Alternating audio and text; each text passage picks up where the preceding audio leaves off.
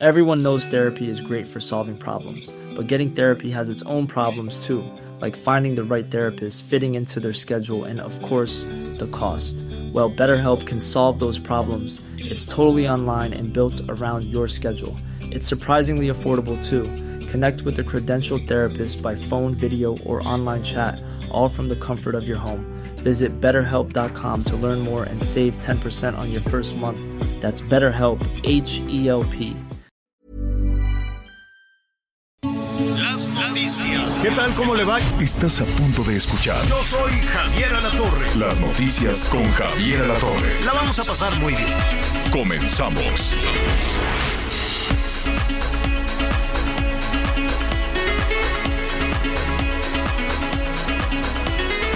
Gracias, muy buenos días. Me da mucho gusto saludarlo. Qué bueno que está con nosotros en este viernes, viernes 27 de octubre del 2023, cuando son las 11 de la mañana, tiempo del centro de México. Bienvenidos a las noticias con Javier Latorre. Los saluda su amigo Miguel Aquino.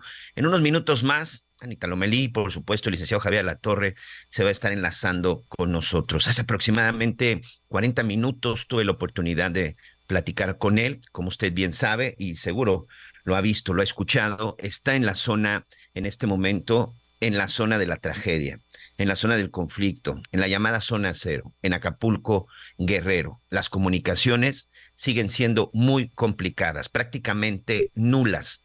Para poder hablar, se tienen que salir, tienen que tomar carretera y en este caso, bueno, para tener una buena señal y poder participar en el día de hoy y que pueda platicar con ustedes, el señor Javier Alatorre se está trasladando a la zona de Chilpancingo. Entonces, en cualquier momento estaremos platicando con usted. Gracias por todos sus mensajes y por supuesto un abrazo para todos nuestros amigos en la zona, en la zona de Guerrero. Los medios de comunicación pues han jugado un papel muy importante porque hoy es la única forma en la que de pronto se puede acercar una persona para mandar un mensaje a su familia, para mandar un mensaje a sus seres queridos. Hoy parte de la incertidumbre sigue siendo esa.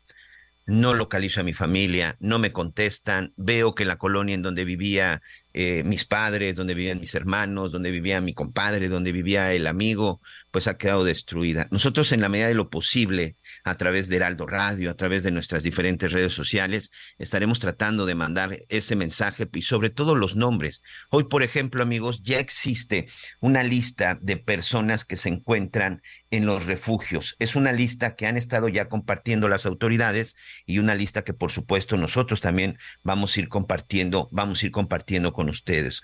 Mándenos mensajes, por favor, mándenos mensajes a nuestras, a nuestras redes sociales, mándenos mensajes también a través de nuestro WhatsApp, se los recuerdo, por favor, por si usted necesita mandar un mensaje a sus familiares este, que se encuentran pues preocupados por usted, no lo dude, márquenos al 55 14 90 40 12.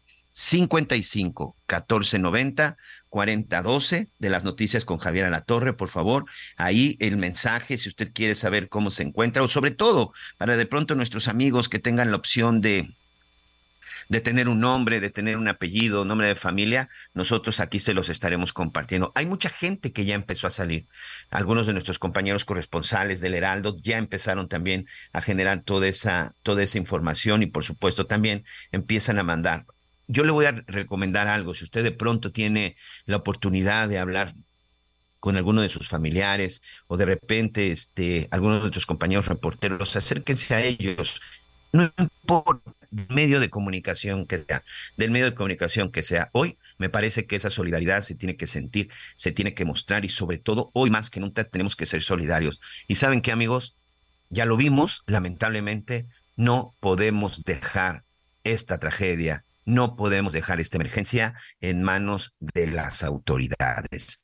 Y del nivel de gobierno que usted me quiera decir, del municipal, del estatal o del federal, porque si hay algo que hasta este momento hemos visto es la poca efectividad con la que han estado actuando. Ya lo vimos durante la pandemia, durante el COVID-19, ahora lo vemos durante esta tragedia. Me parece que si hay algo que ya aprendimos los mexicanos, es precisamente hacer fuertes, solidarios y unirnos para salir adelante, porque si dependemos de la autoridad, créamelo, que las cosas no van a funcionar. ¿Y por qué se lo digo?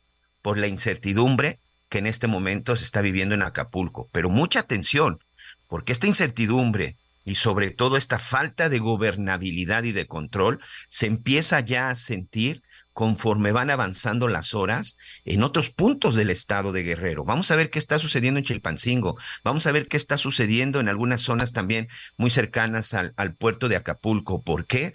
Pues porque empieza ya la, este éxodo, tanto de turistas como de la gente que trata de salir en busca de alimentos, en busca de combustible. Bueno, amigos, en busca de una señal para poder, para poder hablar, porque lamentablemente esto empieza ya a generar y convertirse en un caos.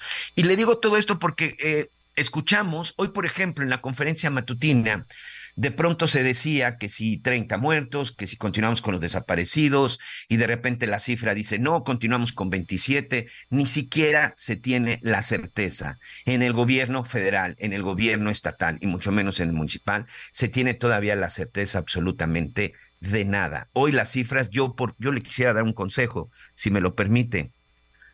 Olvidémonos ahorita de las cuestiones de las cifras. Vamos poco a poco a, tratar de entender y sobre todo, bueno, pues ir sacando esas cifras y estadísticas que por supuesto que son importantes, pero me parece que ahorita lo más importante es salir, lo más importante es que ustedes estén bien, que, la, que nuestra gente esté bien y que empiece a llegar la ayuda. Eh, ayer en uno de los últimos mensajes que mandaba, por ejemplo, la gobernadora, hacía alusión a las caravanas del bienestar a las caravanas de los eh, servidores de la nación que porque ya están yendo a la zona de Acapulco.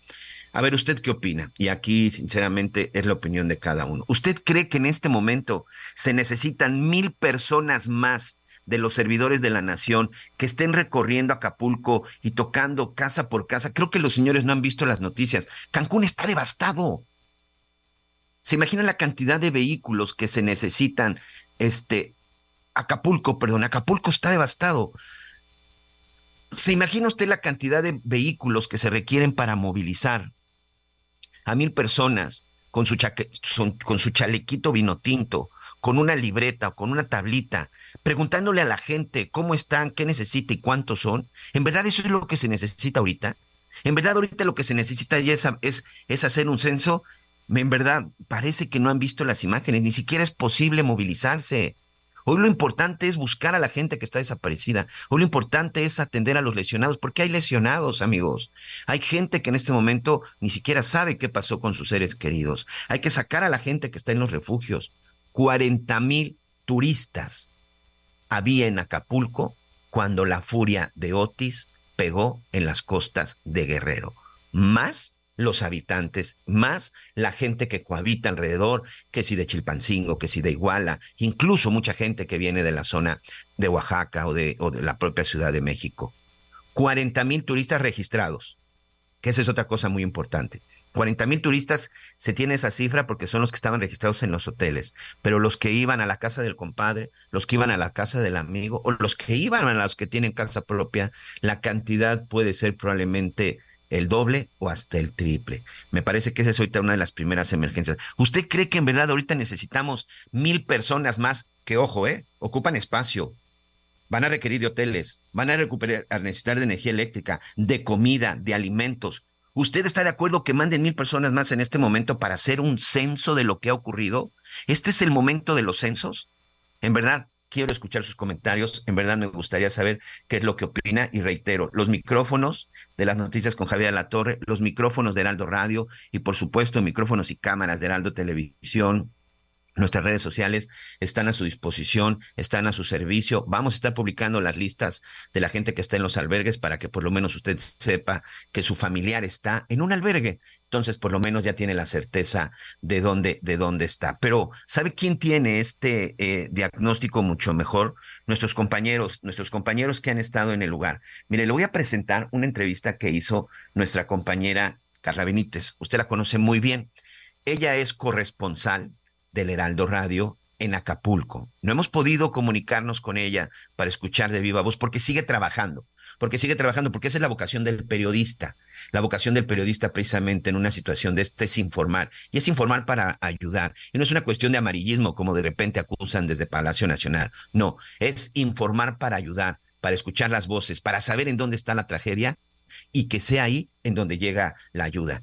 Vamos a escuchar una de las entrevistas que ha logrado mandar nuestra compañera, precisamente para escuchar el momento en el que se acerca pues, a un señor, un señor cansado y desesperado después de todo lo que sucedió con el paso de Otis. Es mi compañera Carla Benítez, corresponsal de Heraldo Radio en Acapulco, Guerrero.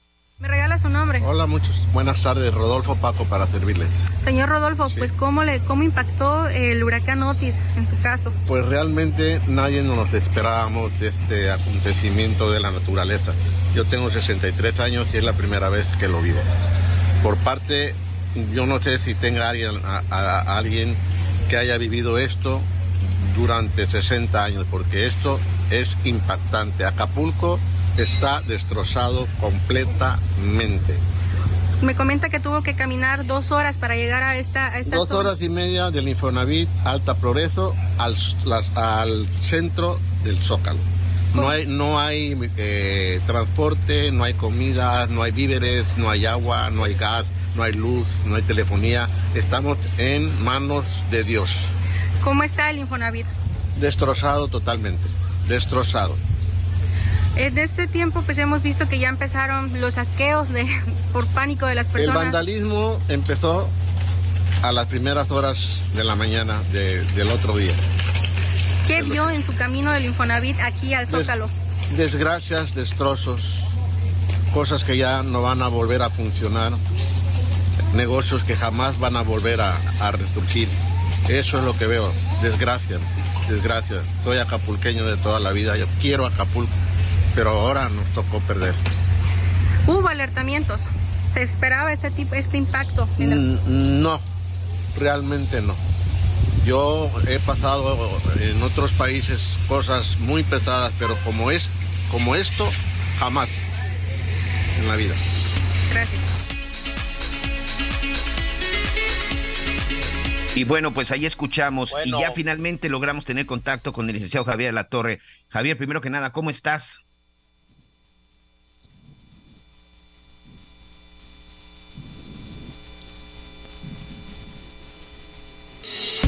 Sí, tenemos a Javier.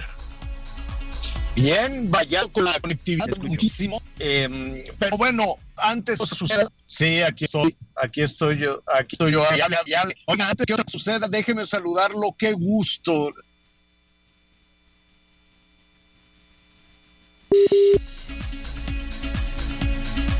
Bueno, estamos haciendo el intento, eh, se, se, nos cortó la llamada, vamos a tratar de recuperarlo, pero ahí está Javier a la Torre, completamente en vivo desde el lugar de los hechos.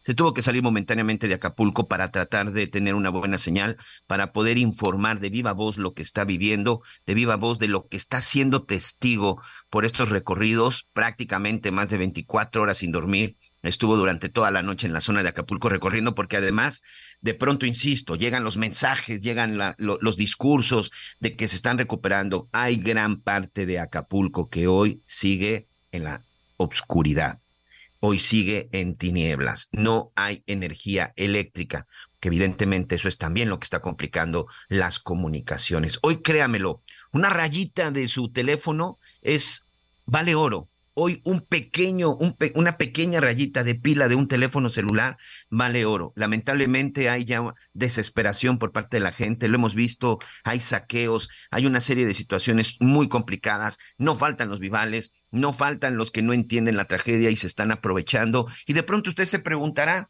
aunque hemos visto imágenes y todo esto, pero bueno, ya está el gobierno actuando. ¿Dónde están la policía? ¿Dónde están los militares? ¿Dónde están todos esos? Bueno, se dice que están atendiendo, pero bueno, ¿en dónde está el comandante supremo de nuestras Fuerzas Armadas, el presidente de la República? ¿Y qué es lo que va a suceder en estos días? A ver, Javier, ¿ya te tenemos por ahí? Sí. Adelante, señor.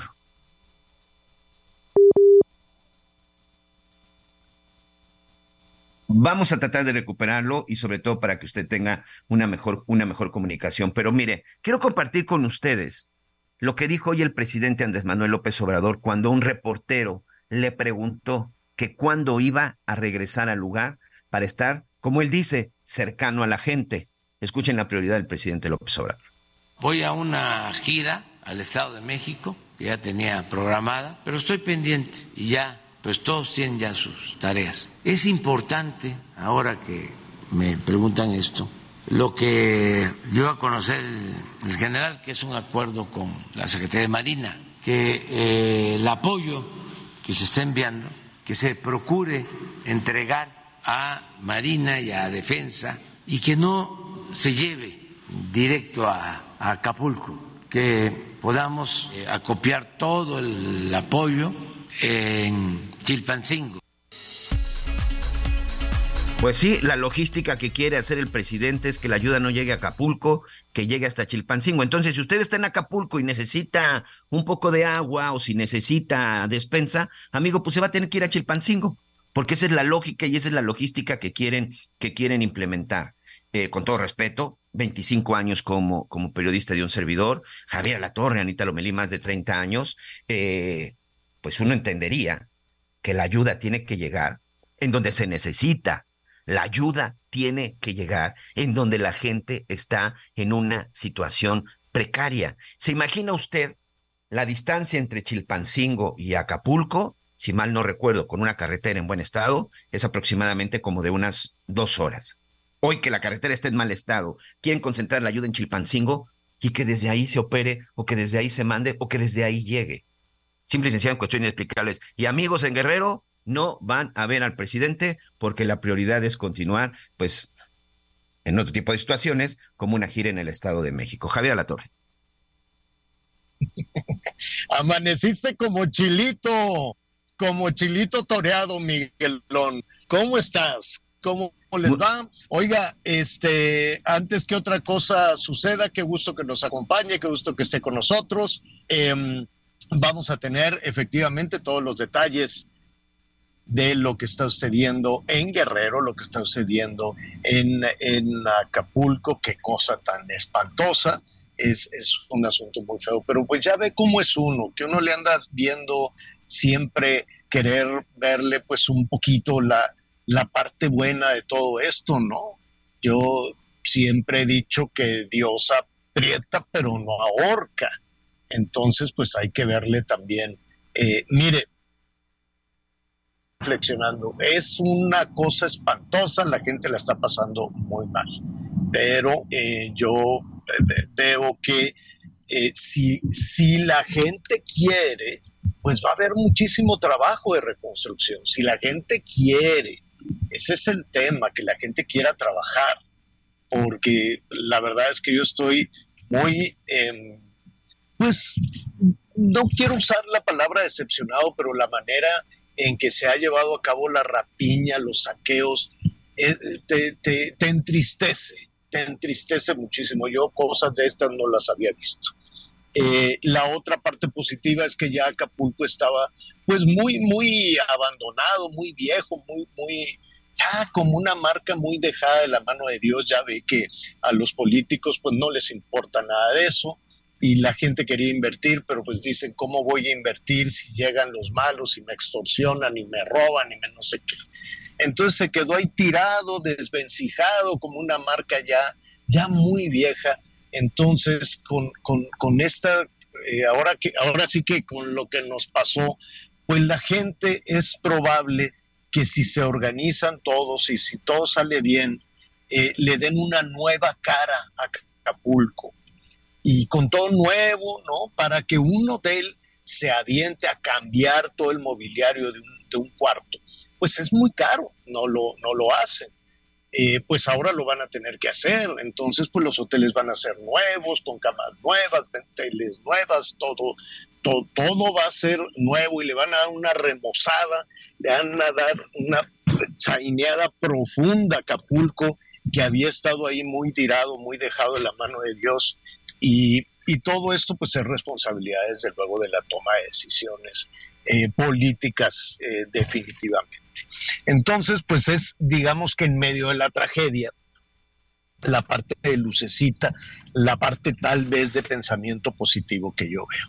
¿Dónde está el asunto triste? Fíjese que muy temprano salió hoy por, por, por la mañana con Israel y Everaldo, mis compañeros camarógrafos, salimos a trabajar y la, fila de saqueo que ya va en su tercer día es, es incontrolable, incontrolable.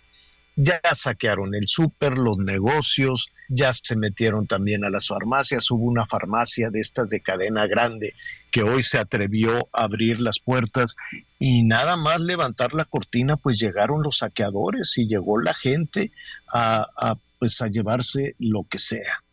Mire, al principio la gente este, decía, eh, pues eh, bueno, ese es que no tienen de la comida y que no tienen el agua y todo lo que se está prometiendo desde la Ciudad de México, que la verdad es que no ha llegado nada, absolutamente nada.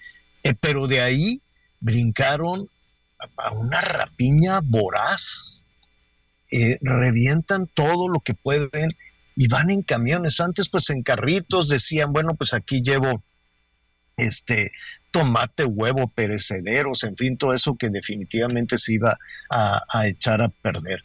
Pero cargan con televisiones, este, eh, ¿cómo se llama? Colchones, muebles, lo que sea, muebles rotos. Ya no quedó nada, ya están pelones. El, el, el, el Walmart, el Costco, el, que usted quiera. Ya está todo pelón, ya se llevan cargando pues ya se acercaba la temporada navideña, iban cargando con pinitos, con esferas, con teles, con lavadoras, llegan unos fulanos a la medianoche con unos camionzones enormes y ahí cargan todos los electrodomésticos que puedan, estufas, refrigeradores, todo, todo, todo, todo, todo lo que se pueda. Y la policía, pues no hay policía. Y la Guardia Nacional, pues quién sabe dónde andará, en algún cuartel. Y la Marina, pues quién sabe y el ejército, pues en México es lo que dicen. Pero aquí no hay orden. No hay, es, es un caos total, es una impunidad total en medio, de en la oscuridad de la noche, la gente sale, pero salen todos. No crea usted que son ahí unos bandidos, eh, estos este, fulanos de la banda del no sé qué. No, sale toda la gente señoras, señores, todo el mundo, una caravana interminable. Y todos salen a robar lo que sea. Es más, hasta se van corriendo. Dicen, ya me van a ganar. Es, hágase cuenta, me decía una señora llorando, dice, eso no es mi pueblo, esto no, no sabemos qué esté pasando. Y, lloraba y les gritaba, le decía, pero ¿por qué se están robando todo? Eh, eh, y ella decía, si los almacenes grandes, estos, los supermercados, los negocios, tienen plantas de luz, si echaban a andar su planta de luz, funcionaban los refrigeradores y entonces iba eh, íbamos a tener alimentos para todos, comida para todos. Pero no, me decía esta mujer llorando, esto parece como, como un virus, dice, parece como película de terror. El saqueo es tremendo. Entonces, déjeme decirle que fui a una ¿cómo se dice? Una agencia de que venden los carros nuevos. Y como ya arrasaron con el Sams, el Costco, el Walmart, la que tú quieras, ya no hay más cosas ahí. Cosas, olvídese de comida, cosas, muebles, sillas, lo que, lo que sea. Entonces la gente empezó a meterse a donde están las, los carros, a robarse lo que pueden, rompen con lo que pueden los cristales, les dan el cristalazo. ¿Y para qué le va a servir un asiento de carro a alguien? Se llevan la batería de los carros, les abren el cofre, quitan lo que pueden, la, la llanta de refacción, la herramienta, como no hay gasolina, pues lo primero fue también robarse el combustible rápidamente. ¿no? Robarse la gasolina. Entonces van rompiendo los carros, le sacan la gasolina, y este para echarle al troque es un camión grandote con unos fulanos que van ahí gritando, ¡eh, eh, eh! y se roban todo. Ahorita le voy a contar porque pues ya se nos vino un corte comercial muy rápido. 55 14 90 40 12 es el teléfono. 55 14 90 40 12. Llámenos y en un momentito más estaremos con usted. Volvemos.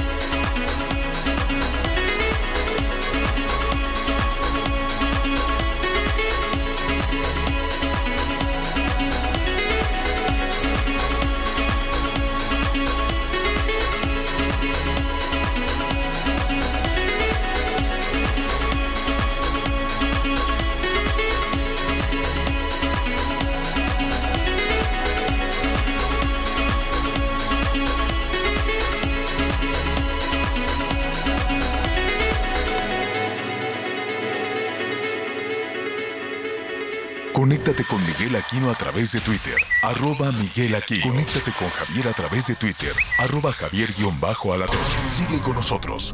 Volvemos con más noticias. Antes que los demás. Todavía hay más información.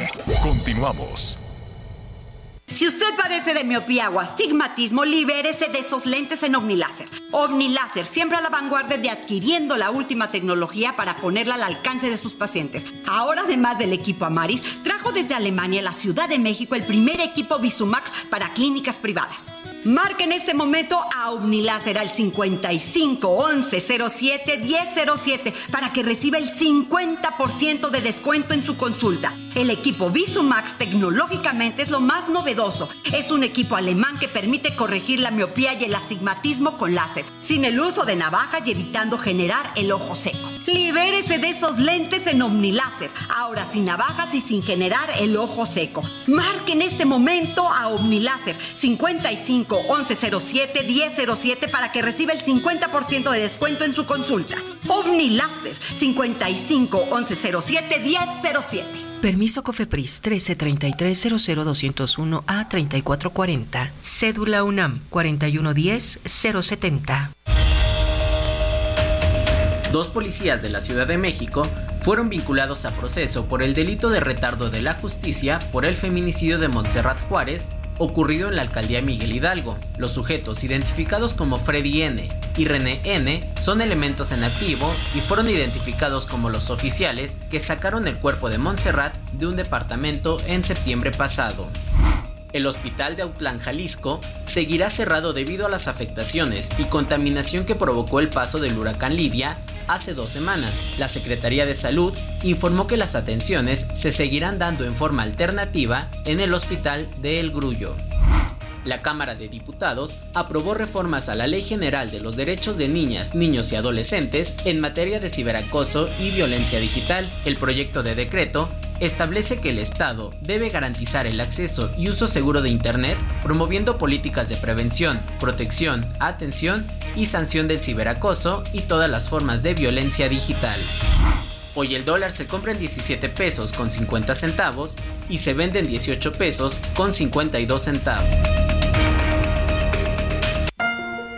Todas tus compras de la marca Silly apoyan a FUCAM para detectar el cáncer de mama. Chécate a tiempo, te lo mereces.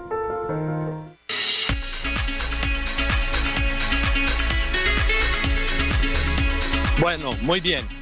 Ya, ya estamos de nuevo con usted. Muchísimas gracias por todos sus comentarios. Hay muchas personas que nos están diciendo que cómo pueden ayudar. Eso va a ser también una complicación enorme, una complicación muy grande porque, ay, pues, ¿qué le diré? Hay señales cruzadas, sobre todo después, después de lo que se dijo ahí en Palacio Nacional, este, en el sentido de, de que nada de organizaciones este, no gubernamentales, nada de privados, pues eso generó un muy mal clima, un muy mal ambiente. Mire, tal vez se fraseó de una manera equivocada, tal vez no se dijo de la manera de la manera correcta. Digo tal vez, porque pues no sabemos en realidad eh, cuál fue, cuál fue la, la intención. A ver, ¿a qué voy? Se dijo pues que toda la ayuda que se iba a destinar para los damnificados en Acapulco solo a través de los guardianes de la galaxia, o cómo se llaman, Miguel, los... Los, este, los servidores de la nación, Javier, y ya van mil para allá. Esos. Es, bueno. Mm. A ver, a ver, también, mira, una cosa es las cifras y lo que se dice. Yo quiero saber qué van a hacer con mil servidores de la galaxia en, medio de este desastre. ¿Dónde los van a poner? ¿Dónde los van a acomodar? Y esos mil se van a estar comiendo y bebiendo toda la ayuda, quiero suponer. Pero, en fin, yo, si fuera un privado, y al ratito vamos a hablar también con un representante de la Coparmex, que es lo que nos han dicho muchísimas personas a través de, sus comunicaciones, a través del teléfono. ¿Por qué se va a parar el cuello un político, un candidato, una candidata, un gobernador, una gobernadora, lo que usted quiera, con la ayuda que yo quiero que le llegue directo a la gente. porque se dijo que solo el gobierno son los que van a entregar la ayuda, que no iban a permitir que un particular, palabras más, palabras menos, vamos a buscar eh, el, audio de, lo que se dijo allá en Palacio Nacional y que generó pues, pues esta duda, como diciendo, ¿y por qué le van a poner, aquí te manda el presidente, aquí te manda la candidata, aquí te manda la gobernadora. Espero que no sea así. Espero en serio, de todo corazón, que no sea así y que no traten de, de sembrar la idea de que la ayuda viene de una persona que quiere ser presidente o presidenta o que la ayuda viene de un político. Espero que no quieran sembrar esa idea porque si lo quieren hacer así se va a revertir. Porque la gente no es tonta, porque la gente lo va a, pensar. Y te voy a decir una cosa, ¿De, ¿De, dónde va? Tiene mucho dinero el gobierno, ¿eh? 9 millones de millones, o sea, imagínese esa cifra. 9 millones de millones de pesos. Dinero tienen un friego. ¿Para qué lo van a usar? Ah, eso sí es otra cosa.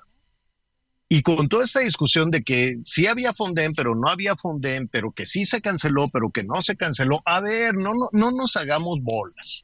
En el 2020, el Fonden que ahora quieren decir que nunca se fue y que ahí siempre estuvo, lo quitaron que porque había mucha corrupción, estoy de acuerdo con eso, había una corrupción enorme, bárbara, cada vez que había una tragedia dejaban ahí un tiradero los gobernadores para que cuando llegara el presidente en turno dijera, mira nada más que atasque, mira nada más que fue está, dame dinero. Ah, bueno, pues les daban el dinero y adiós que te vaya bien, se lo fregaban los gobernadores o los presidentes municipales y la gente se quedaba con una mano atrás y otra adelante. Eso es verdad, eso es cierto.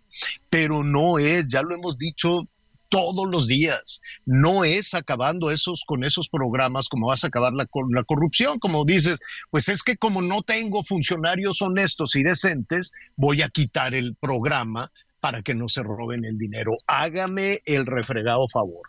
Después salió este señor Llorio, después salió recientemente, bueno, el día 5, Miguel, se dijo con todas sus letras, cada gobierno se va a hacer responsable de sus cosas, ¿eh? Y vayan con Tiene que ahorrar su guardadito. Por lo menos el 10% de su presupuesto, lo que se decía, Javier. Eh, y no fue hace mucho, fue apenas el día 5. Hoy ya se está diciendo otra cosa. No, que no sé qué, yo no dije. Sí, ahí está. Ahí está dicho. Y entonces, Después sale el, eh, de la, los funcionarios de la Secretaría de Hacienda y otros políticos a decir, sí hay fondencia, Ah, qué bueno. ¿Dónde está? Porque cuando arrancó esta administración, el Fonden tenía poco más o menos 50 mil, poco más de 50 mil millones de pesos, que, que, es para usted, para mí, pues ah, es una cantidad de dinero bárbara, pero para como gastan los políticos es como agüita no, no jala. Entonces, de esos 50 mil, le mocharon una buena rebanada y se la dieron, yo creo que al ejército, no sé a quién se la dieron, porque pues llevamos cinco años que entre que la seguridad nacional y que no, y que lo que tú quieras, y no hay cuentas claras de nada. Hay asignaciones directas, no hay cuentas claras de absolutamente nada. ¿Dónde fue a dar ese dinero? Pues quién sabe se fue al tren, se fue a la refinería o se fue por a la causa, porque ahora dicen, no, pues es que agarré dinero, es que por la causa, o se fue para repartir, para los votos, quién sabe a dónde fregado se fue. Pero hay 14 mil millones. De esos 14 mil, quítele una buena tajada, quítele también tantito, porque eso es lo que dicen de la disponibilidad, pero de ahí a la burocracia que, que haga que ese dinero fluya, van a decir, bueno, pues es que había 14 mil, pero pues le, usamos para esto y luego necesitamos para el otro, ta, ta, ta. Y una cosa es que digan que está el dinero y otra cosa es que abran la caja y que vean si efectivamente está ese dinero o ya lo mandaron en friega a concluir las obras, porque ya estamos al cuarto para las tres de que se acabe este gobierno. Entonces vamos viendo. La cuestión del dinero, me temo que va a ser una, una una verdadera complicación. A propósito de ayuda, déjeme decirle que ya tenemos en la línea al maestro Iván Salgado. Él es presidente de la Coparmex en Chilpancingo y me da muchísimo gusto saludarlo, abrazarlo, decirles que somos solidarios o que este es nuestro trabajo, eh, decir a todo el país que hay que ser solidarios, abrazar y apoyar en este momento a Guerrero. Iván, ¿cómo estás? Qué gusto saludarte. Muy buenas tardes. Muy buenas tardes, Javier. Gracias por esas palabras de solidaridad que tienes con nosotros los guerrerenses. Pues eh, bien tú sabes cómo está la situación, tú estás ahí y bueno, todo lo que se está pasando. Sí, fíjate que incluso platicando con, con algunos guerrerenses, con la gente, pues que, que quiere ya salir a limpiar, a, a, a recuperarse y que dicen en qué momento va a llegar la luz, pues oye, eh, Iván, ya son tres días, tres días sin energía eléctrica y si no hay energía eléctrica, pues no se bombea agua. y la gente dice, pues qué bueno que nos van a mandar ayudas y todo, pero se necesita eh, echar a andar esto.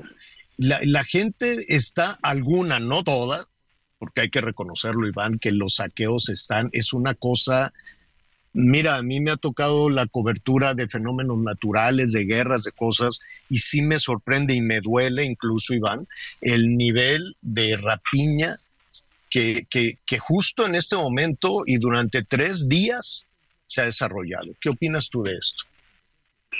Sí, desgraciadamente es una realidad, Javier, eh, ver cómo eh, la, la condición, la situación que se genera después de este fenómeno eh, es eh, el, abuso, la rapiña.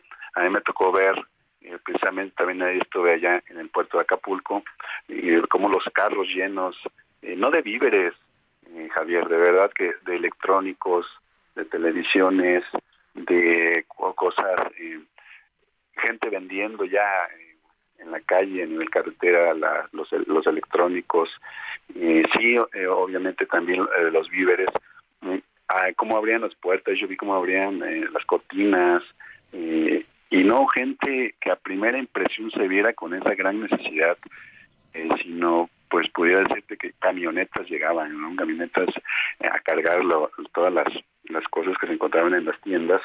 sí genera un caos, nosotros que estamos ah, muy cerca en Chilpancingo Guerrero también ya empieza a ver pues esta parte de las grandes filas en las gasolineras de entrada, de salida, eh, compras de pánico, y compras que justamente como decías, la gente pues empieza a, tener ese sentido altruista, que quiere donar, que lleva centros de acopio que ya están instalados en Chimpancingo, tanto de sociedad civil, eh, organizaciones, eh, gente que se quiere sumar, pues se genera una psicosis colectiva en las ciudades que estamos aledañas y bueno, eh, también esta cuestión del combustible, ¿no? Empieza a ver la parte de, eh, de que se va a acabar el combustible, digo, comentarios no oficiales, pero empieza ese pánico de, de llenar eh, recipientes, llenar tanques, en fin, eh, daños, consecuencias colaterales que nos hemos dado cuenta en Chilpancingo, estudiantes varados en Chilpancingo que no saben de sus familias en Acapulco,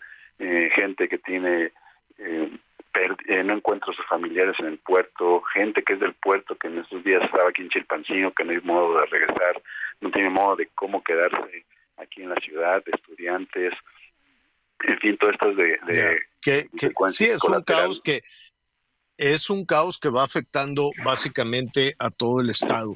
Pero en Iván, yo yo yo sé que puede haber muy, muy, mucha buena intención no me gusta, y eso es ya cosa a título personal, evidentemente los que toman las decisiones van a decir, pues nos vale tres, ¿no? Que no, que, no te guste, pero eh, Iván, las decisiones creo que se están tomando muy lejos del, lugar de, de, crisis. Es decir, da una, hay, hay una percepción de que las cosas se quedan atoradas hasta que no se decida en un escritorio de la Ciudad de México. Es una mera percepción. Pero esto te lo, esto te lo comento porque, este, a ver, miércoles, jueves, viernes. Todo esto sucedió el martes por la noche. Se tomó por sorpresa, se avisó, no se avisó. En fin, esa va a ser otra discusión. Pero tres días de saqueos y violencia, tres días sin agua, tres días sin comida. Y las temperaturas están subiendo y así como suben las temperaturas, subirá la desesperación, y se va a pasar de, del miedo y de la depresión, de la tristeza, de una manera muy fácil, se puede pasar al enojo.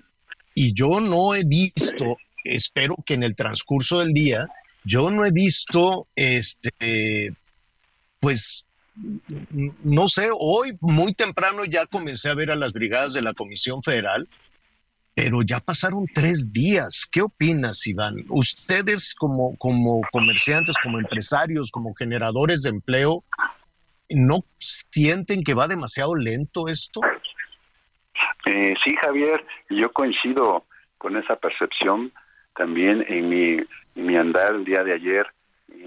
pues no había un operativo tal cual de, de, ayuda, sin embargo había presencia ahí de, de Guardia Nacional eh, sin eh, eh, sin vamos sin actividad alguna no ni siquiera cuestión de como esperando algún aviso ni siquiera cuestión de vialidad podían ayudar porque pues, nada, se generó nada. nada.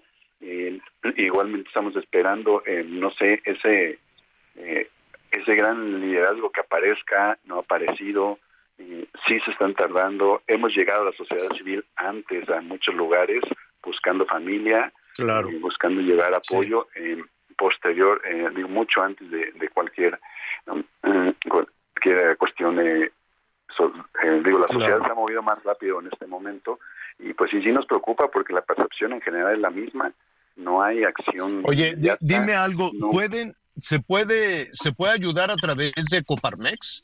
a través de ustedes? Eh, ¿Se puede donar o, ustedes podrían tener la logística, aunque en Palacio Nacional se dijo que, que no, pero ¿qué, harán ustedes? ¿Tienen centros de acopio o no?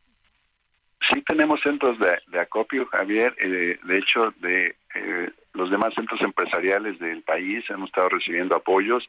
Lo estamos concentrando en Chimpancingo. Justamente eh, ayer no se pudo entrar después de las 5 de la tarde. No lo hemos movido por esa misma cuestión. Estamos esperando eh, pues las condiciones de, mover esa a grupos focalizados que tenemos ya de, personas y no lo hemos podido y de seguridad y de seguridad exacto sí tenemos informes de eh, pues que las mismas camionetas eh, van y les quitan las, provisiones, eh, en fin, todo eso pues nos ha impedido también salvaguardando nuestra integridad y, nuestros recursos. Pero estamos haciendo acopio aquí en Chilpancingo, donde si se puede, la sociedad se ha sumado y ha traído en esa gran operación hormiga, la sociedad ha sumado mucho en lo que pueda aportar y estamos esperando ¿Nos puedes dar una, una dirección? ¿Nos puedes dar un, ¿Nos puedes dar una dirección o un teléfono, Iván? Sí, aquí el teléfono del centro empresarial donde se pueden poner en contacto eh, es 747. Sí. 49. Sí.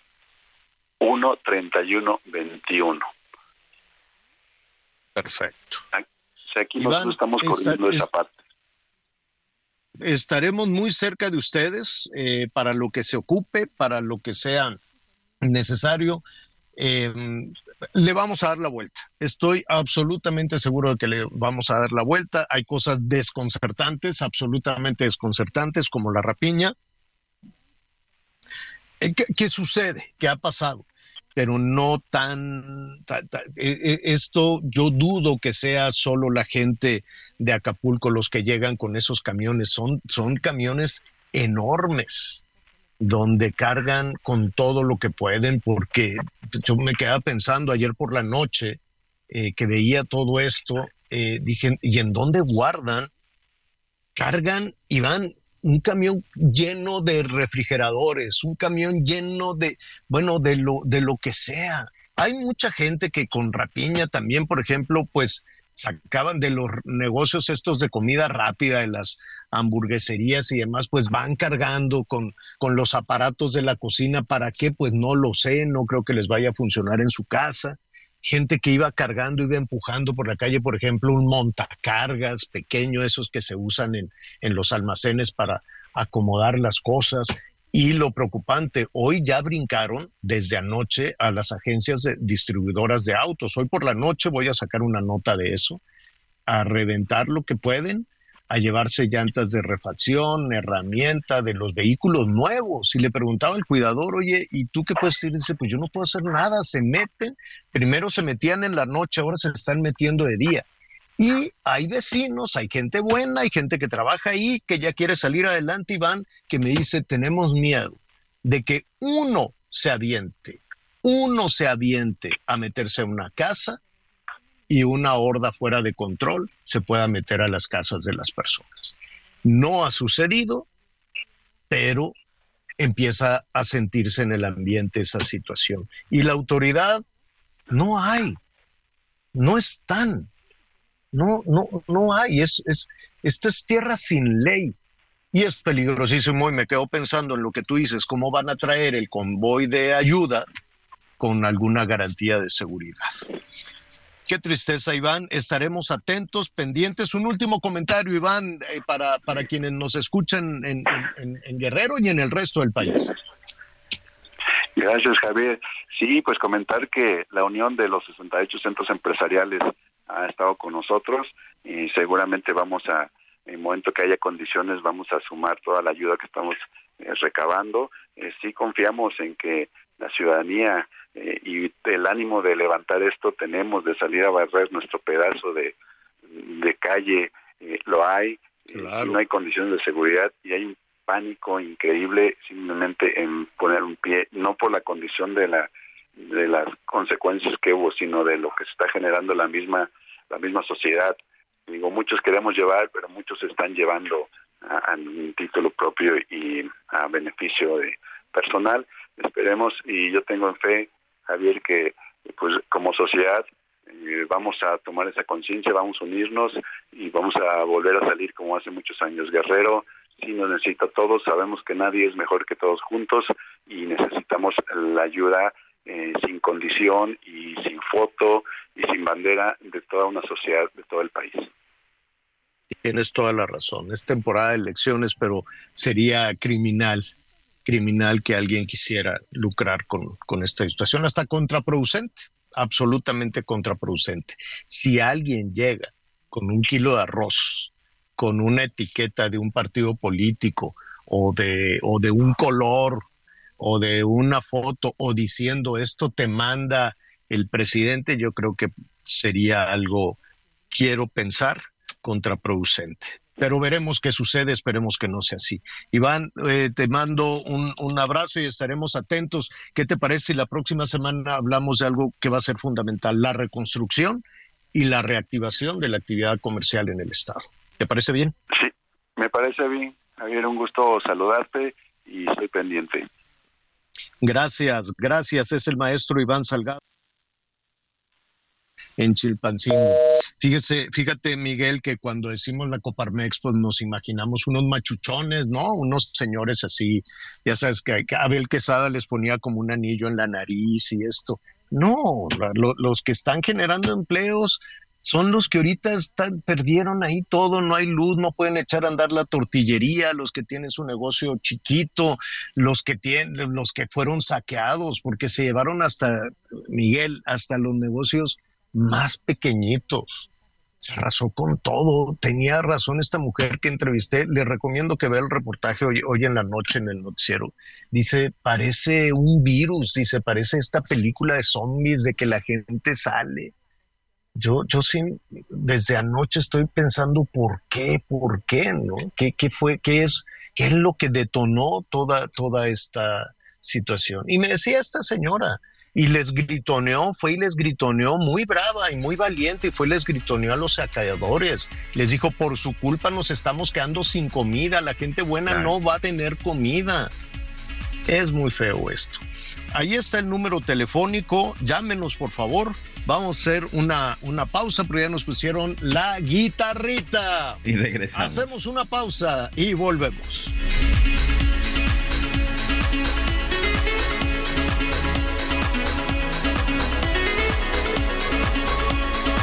Conéctate con Javier a través de Twitter, arroba javier-alatón. Toda la información antes que los demás. Ya volvemos. Todavía hay más información. Continuamos. Burrow is a furniture company known for timeless design and thoughtful construction and free shipping, and that extends to their outdoor collection.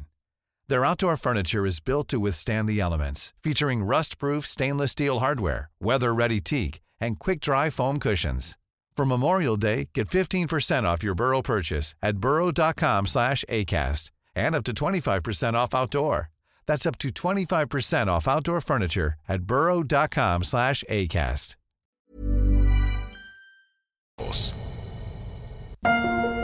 Todas tus compras de la marca Silly apoyan a FUCAM para detectar el cáncer de mama. Chécate a tiempo, te lo mereces. Enrique Alfaro, actual gobernador de Jalisco, informó que está listo para entregar la estafeta a los nuevos liderazgos del partido Movimiento Ciudadano, luego de que se definió al candidato de unidad que en los próximos comicios electorales del 2024 competirá por la gubernatura de Jalisco por este instituto político, aunque en su mensaje a través de redes sociales no mencionó que ya se había definido el candidato de unidad, hace apenas un par de días señaló que esa sería su última tarea en las decisiones internas de Movimiento Ciudadano y con este mensaje deja de manifiesto que ya se alcanzó el acuerdo de unidad, cerrando así su ciclo en la política electoral. Alfaro Ramírez dijo que había estado sosteniendo reuniones con los perfiles que aspiraban a representar el Partido Naranja en el 2024 y una de las candidaturas que generaba mayores expectativas era la de la gubernatura. Más tarde, en sesión de ayuntamiento, Pablo Lemus Navarro, el presidente municipal de Guadalajara, solicitó y le fue aprobada su licencia con tiempo indefinido y que sería válida a partir de la conclusión de esa sesión. Esto para preparar sus documentos y el próximo lunes registrarse como el candidato de unidad a la gubernatura de Jalisco por Movimiento Ciudadano. Desde Guadalajara, Mayeli Mariscal, Heraldo Radio. Luego de que el Congreso del Estado de Nuevo León aprobó su solicitud de licencia para separarse del encargo como gobernador del Estado por seis meses a partir del 2 de diciembre y que nombrara y tomara protesta como gobernador interino a José Arturo Salinas Garza, Samuel García denunció que la designación del interino es ilegal.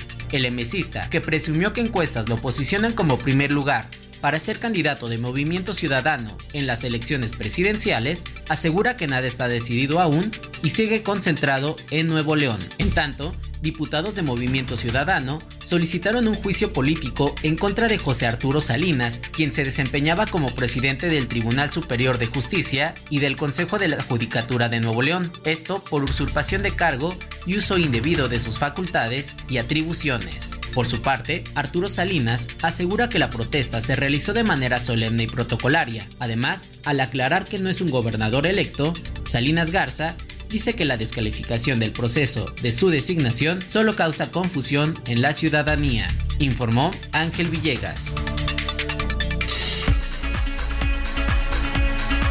Muy bien, muchas gracias, muchas gracias por todos sus comentarios, gracias también por sus mensajes en unos minutos más. Bueno, Javier La Torre está de regreso con nosotros. Es complicadísima la comunicación porque, bueno, incluso aunque está en la zona de Chilpancingo, pues hay muchas antenas que durante el paso del huracán Otis se vinieron abajo, antenas de comunicación y por supuesto también está fallando el Internet. Pero bueno, vamos a continuar, vamos a continuar con toda la información que le hemos, que le hemos preparado. Y vamos a platicar precisamente con Francisco Rodríguez. Él es uno de nuestros afiliados, gente que, que está trabajando con nosotros de apoyo, que nos ayuda todos los días en Heraldo, en Heraldo Radio, en la zona de Chilpancingo, en la zona de Acapulco, en el estado de Guerrero.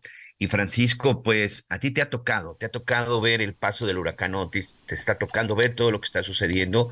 Ya Javier Alatorre nos hacía una narrativa eh, completa de, lo que ha la gente con el, con el tema del caos. Y ya lo decíamos también, que este problema ya está saliendo de Acapulco. Esto podría incluso empezar a presentarse estos problemas de escasez en otros lugares. Primero que nada, ¿cómo estás, Francisco?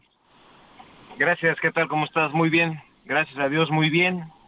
Después del paso del huracán a casi 72 horas, gracias a Dios, bien, pero lamentablemente Acapulco, la zona turística, principalmente todo lo que es la zona diamante, bastante, bastante golpeada, devastada. No sé si la autoridad ya declaró Acapulco zona de desastre o no lo han hecho todavía porque es comunicación. Nuestra antena de radio acá en, Acapulco se cayó, al igual que otras antenas, creo que también la de TV Azteca y todas las de Telcel y otros, otros equipos de comunicación también se cayeron y estamos prácticamente sin poder salir al aire y aparte no hay luz, en todo el municipio de Acapulco no hay luz, de repente llega la señal de, celular, no sé, de celular, algunos tienen que subirse a las azoteas de sus edificios para poder eh, enlazarse con algunos familiares. Hay muchas familias que salieron de Acapulco, haz de cuenta que un gran éxodo eh, hacia la Ciudad de México, Cuernavaca, Puebla, cualquier lugar, y todos están saliendo de Acapulco. Lo que vi y lo que viví fue... Perdóname que te interrumpa aquí, Francisco. ¿Cómo están saliendo? ¿Cómo le está haciendo la gente para salir? En automóvil. Eh, cada quien en sus automóviles como pueden, eh, están saliendo y el desabasto de gasolina en Acapulco, pues no hay luz para poder poner gasolina. Lo que estaba comentando es que deberían eh, surtir las gasolineras que están en Chilpancingo, en el Ocotito y en Terra Colorada, que es, son los Ocotito, Chilpancingo Capital, es el mismo municipio. Ahí hay aproximadamente ocho gasolineras que yo creo que deben estar bien abastecidas con combustible pero que venga el combustible de Cuernavaca, de Puebla, de la Ciudad de México, porque se van a quedar sin gasolina. Y la otra Oye, Francisco, para, para, nuestros amigos que nos escuchan en el interior de la República, ayúdame para tratar de, de, hacerles una radiografía más precisa. Si tú sales de Acapulco en tu vehículo, ¿cuánto tiempo puede transcurrir para encontrar una estación con gasolina hasta Chilpancingo? ¿De cuántos kilómetros o de cuántas horas estaríamos hablando? Bueno, saliendo de Acapulco está el municipio de Juan R. Escudero, que es mejor conocido como Tierra Colorada. Eh, ahí está la desviación sobre la autopista del Sol. A cinco kilómetros te encuentras la primer gasolinera. Eh, yo salí, vine a poner gasolina ayer y es el único lugar que pude encontrar. Me tardé aproximadamente 40 minutos haciendo fila para poder poner eh, gasolina en el tanque. Y más adelante está otra gasolinera que es la gasolinera del Ocotito, ya en Chilpancingo, ya es el municipio de Chilpancingo, y posteriormente pues todas las gasolineras que están en Chilpancingo, pero eh, hay ¿Cuánto tiempo de, qué distancia estamos hablando de Acapulco a, estas gasolineras de Chilpancingo? A, Tierra Colorada 40 kilómetros, 40 minutos, unos 40 kilómetros, 50 kilómetros más o menos. Ok. Saliendo de, de Acapulco, pero sabes, para salir de Acapulco es un caos, yo no vi una sola maquinaria pesada, una sola retroexcavadora que esté quitando el, exceso de lodo, que es el que, hay en las colonias populares. Yo creo que ahí eh, el desastre fue por deslaves, derrumbes, independientemente de todos los postes y todos los árboles que tiró eh, el, huracán, pero no vi una sola maquinaria que estuviera levantando el lodo que está en las calles para que se pueda transitar estaban transitando solamente por un solo carril, entrada y salida. Yo veo que es un gobierno, eh, el gobierno federal, que le ha faltado pericia para poder resolver este problema que tenemos. Hoy los guerrerenses y los acapulqueños demandamos del gobierno federal su presencia, porque la ausencia es lo único que hemos sentido nosotros. Hoy demandamos que esté aquí el presidente de la República, no sé si esté, no sé si ya vino el presidente de la República, o si y ni va a estar. Hoy anunció que tiene una gira en el Estado de México. Digo, por si pensaban que iba a ir, no, no tiene para cuándo regresar. Él lamentable. con su agenda política. Qué lamentable. Debería ser el presidente de la República aquí en su calidad de comandante de las de, en jefe de las fuerzas armadas de este país y también debe deben hacer base todos los secretarios, todo el gabinete, el director del Seguro Social, el director del ISTE, la secretaria de Gobernación, los secretarios del Bienestar, la secretaria de Energía, todos deberían estar aquí, el director de la Comisión Federal de Electricidad, todos deberían estar aquí en Acapulco, porque Acapulco le ha dado mucho a México.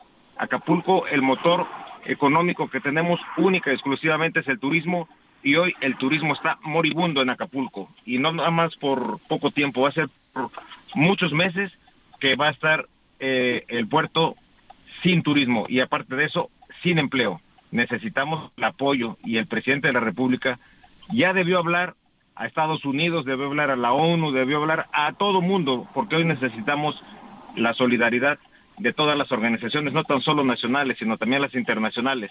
Y también quiero decirte y hacer un reconocimiento, porque lo sé perfectamente bien, no la cúpula de la CFE, de la Comisión Federal de Electricidad, no la cúpula, no los altos mandos, sino los que realmente se parten el alma levantando los postes y tendiendo las redes. Ellos, para mí, son y se, han sido y serán unos héroes porque gracias a ellos Acapulco se va a reconstruir, así como también los que están en Pemex, los ductos, en los oleoductos, están haciendo su mejor esfuerzo. los trabajadores, los, los que se encargan realmente de hacer las cosas, no los jefes, porque hoy aquí en Acapulco no hemos escuchado que esté Manuel Bartlett, no hemos escuchado que ya estén enviando generadores de electricidad para los hospitales principalmente. No hemos escuchado absolutamente nada. Es importante que el gobierno deje de estar guardando el dinero y deje de estar utilizándolo para otras cosas que no son necesarias. Hoy Acapulco es prioridad y somos más de 800 mil personas que vivimos en este municipio y lo que demandamos hoy es nos volteen a ver. Necesitamos la mano solidaria del gobierno federal y si no pueden, pues también que nos digan. Francisco, eh, nuestra solidaridad, por supuesto, vamos a estar muy pendientes. Entiendo tu molestia y por supuesto la molestia de muchos, eh, gente de Acapulco, gente de Guerrero, incluso gente que no estamos ahí, pues de pronto estos momentos de desesperación. Ahí está tu mensaje y vamos a mantener en contacto. Cuídense mucho. Gracias por tu reporte y bueno, pues esperemos que alguien, alguien reaccione de lo que está sucediendo. Dime. Sabes, hay muchas personas que, que algunos no, no tienen contacto con su familia por la falta de comunicación por celular, pero ahí está corriendo la voz, la familia fulana de tal está bien, la familia fulana de tal está bien, estos ya se encontraron por aquí, pero hay muchas personas que están perdidas, hay muchas personas que no sabemos dónde están, incluyendo algunas primas mías que no las encontramos, a Clarisa, a este, Aurora, a mi prima Hilda, a mi primo Freddy Díaz, ellos no los hemos encontrado no se han reportado. Los demás familiares de nosotros ya se reportaron, ya sabemos que están bien. Tengo una tía que cumple 91 años, ya salió de, Acapulco, una de ¿En qué colonia, en qué colonia viven? Ellos viven en Mozimba. Ellos viven en Mozimba. Otras primas que viven en los Palomares. Mi tía vive en los Palomares, su casa se destruyó, mi tía tiene 91 años, pero ya con mi sobrina ya se fueron de, ya salieron de Acapulco hoy en la mañana, ya me hablaron que estaban pasando Chilpancingo porque también tenían dos o tres días sin comer. Y quiero decirte que estamos a casi 72 horas y la ayuda se ve a cuenta gotas, la ayuda del gobierno federal, que es su responsabilidad aparte eh, en, un, en una situación de estas de desastres naturales. Por eso estaba el Fonden. El Fonden era un dinero que servía precisamente para disponer de manera inmediata de cuando existía un desastre natural como el que estamos viendo y el que estamos viviendo. Hoy lamentablemente no lo tenemos pero el dinero sí está. Entonces, el gobierno federal, además de que debe fluir la ayuda para las personas que fueron eh, víctimas de este huracán, debe fluir también el dinero para poder reparar y poder hacer que nuestro destino turístico vuelva a brillar como siempre lo ha brillado. Muy bien, pues vamos a ser pendientes. Te vamos a, te voy a mandar una lista de el nombre de 1.656 personas que están en los distintos albergues del censo que se ha logrado tener hasta el momento. Esperemos que por ahí esté alguno de tus familiares. Ahí viene perfectamente todo detallado. Te la voy a hacer llegar de manera directa, Francisco, y también para todos nuestros amigos que nos están escuchando, porque nos están llegando muchos mensajes. Te mando un abrazo, estamos pendientes y cuídate mucho, Francisco Rodríguez, uno de nuestros afiliados en Heraldo Gracias. De la manera como sea posible. Gracias, excelente tarde. Gracias, excelente tarde. Pues ahí está, ahí está, es, la voz de alguien que vive en Acapulco, es la voz de alguien que pues toda su vida ha estado en el puerto, que sabe la importancia del puerto, la forma en la que está, y además una persona que está viviendo no solo como periodista, no solamente como un trabajador del medio de comunicación, sino como un habitante, un habitante que pues ha perdido eh, sus herramientas de trabajo, que ha perdido la comunicación, pero lo más terrible, que hoy no sabe dónde están muchos, muchos de sus familiares. ¿Ya tenemos a Javier de regreso? Sí, aquí estoy escuchando y que, que, mira, son tantas historias, la verdad, que, que mm, es, es, es, muy difícil eh, todo, todo el daño que se ha provocado, todas las historias que todo esto ha dejado, y, y pasas, eh, fíjate que hoy estuve platicando muy temprano en la mañana con algunas personas, con gente que quiere recuperar, ¿no? Que quiere salir a, a trabajar de nueva cuenta. Y, y entonces pasaron del, del, miedo, algunos, porque es un shock emocional muy fuerte el, el, el vivir un, una situación este, como esta. Entonces pasas del, del miedo a, a, una suerte de depresión, todo es depresión, ¿no? Todo es depresión. Y luego una suerte de euforia, que es un poco lo que está sucediendo con la gente que anda corriendo por las calles, este, robando lo que pueden y luego pasan algunos a una situación de enojo. El estado de ánimo ha sido, los cambios en el estado de ánimo ha sido muy notorio. Esta persona con la que estuve platicando en la mañana me decía que se encerró en un bañito y hágase de cuenta las películas estas como del exorcista, ¿no? Para darle ahí una, una, una, referencia dice que se metieron, él está en, una, en un negocio de seguridad, de, sí, los contratan para ir a, vigilar los este, negocios. Entonces me decía que se escondieron rápidamente, se metieron al, al bañito y les empujaba, hazte cuenta que, que, les empujaba la puerta el viento así y, y, entre los dos, dice, entre los dos deteníamos la puerta y palo, palo, palo, palo, palo, le estuvo empujando. Este, así estuvieron por horas. Entonces me dijo que se turnaban. Me dice, teníamos tanto miedo que uno detenía la puerta cuando amainaba un poquito el viento y se rugía como un monstruo, era una cosa muy rara y se rugía y nos empujaba a la puerta. Entonces, eh, cuando bajaba un poquito, uno detenía la puerta y el otro se hincaba a rezar. Y me dijo con toda razón, todos esos, ah, porque ya se metieron a la, él cuida carros en una agencia, entonces ya se metieron la gente desde ayer por la noche y hoy ya a la luz del día con, con, una impunidad total, aquí es como tierra sin ley, este, se metieron a, a, robar, ¿no? A romper los carros, a reventar, sobre todo empiezan por robar la gasolina primero y luego las llantas y luego lo que pueden. A ver, ¿para qué le sirve un asiento de carro nuevo a una persona que va caminando por la calle con un asiento de carro nuevo? No sé, Ah, es, este, es, este es un, asunto terrible. Entonces me decía este hombre, que debe ser muy católico, me dice, el lunes, el martes en la noche, toda esa gente estaba rezando porque tenía miedo. Y hoy, o a las poquitas horas, se levantó a estar rezando, que estaban hincados, la voz el Señor, lo que tú quieras.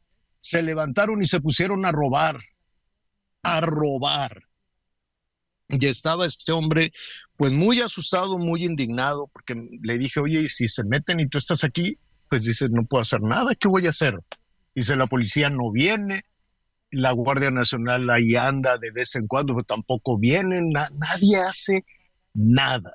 Y el tema de la seguridad, si no se atiende tan pronto como ya, ahorita, en este momento, se puede desbordar todavía más de lo que ya se ha desbordado en, en Acapulco. Hay que reconstruir, sí, ¿cuánto tiempo se va a llevar? No lo sabemos, nadie lo sabe. ¿Cuánto va a costar? ¿Quién lo va a pagar? Porque luego, a ver, de pronto nos confundimos y decimos, dice por ahí la gente, pues que pague el gobierno. A ver, espéreme tantito, el gobierno no tiene un centavo. No es porque se lo estén gastando en trenes y cosas, sino porque es dinero de la gente que usted cuando vota, contrata, ¿no? Cuando vaya, elige y todo, lo que pasa es que luego lo van cambiando. usted contrata a un administrador de su dinero y él tiene que hacer el mejor uso de ese dinero para beneficio de todos.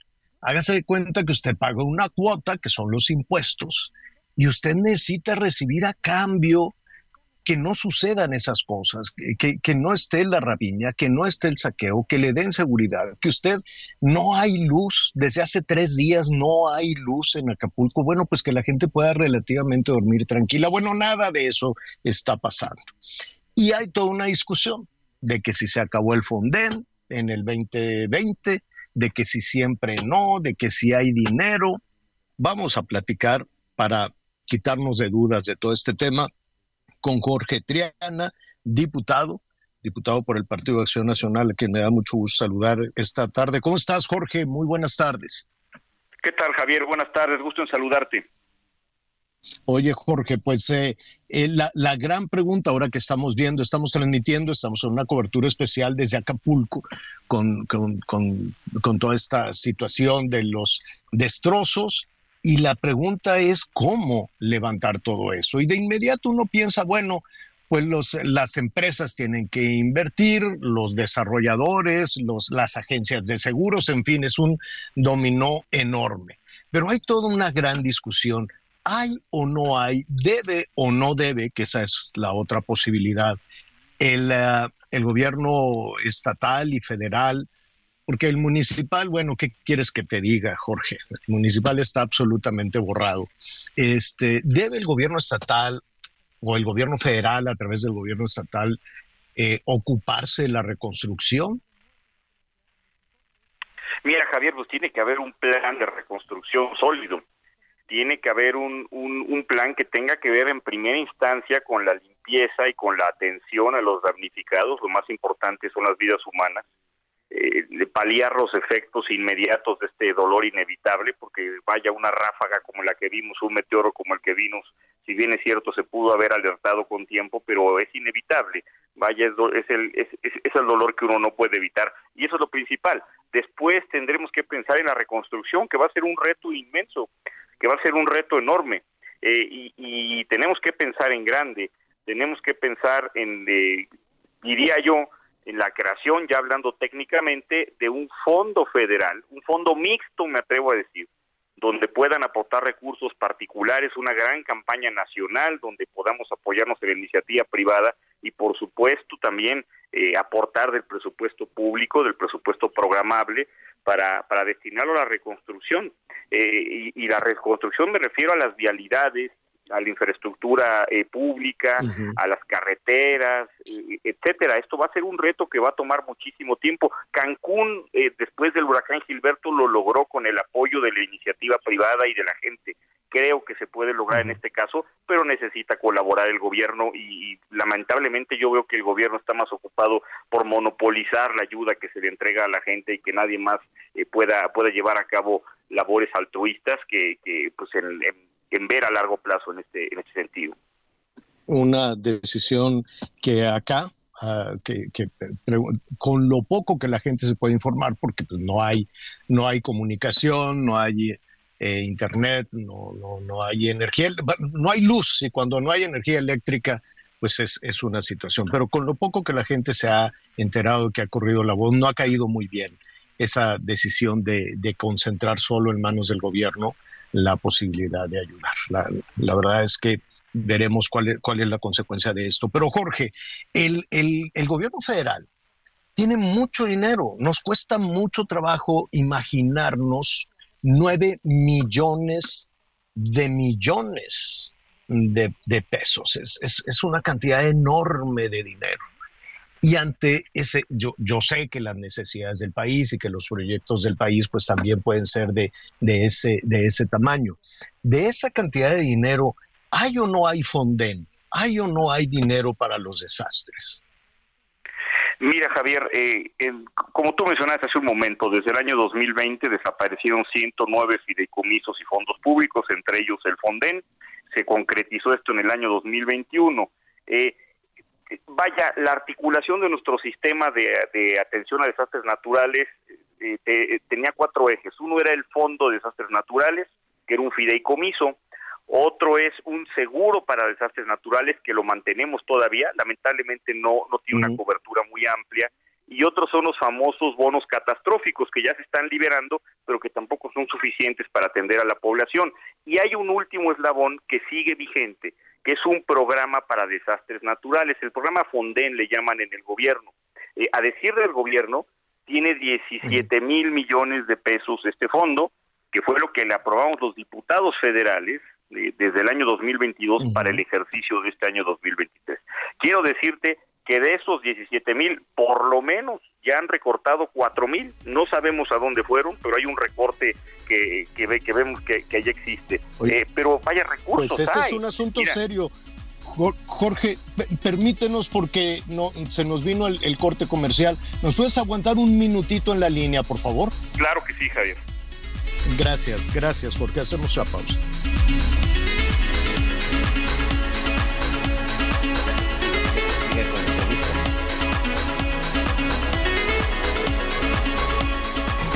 Conéctate con Javier a través de Instagram. Arroba Javier-Alatorre. Toda la información antes que los demás. Ya volvemos. Todavía hay más información.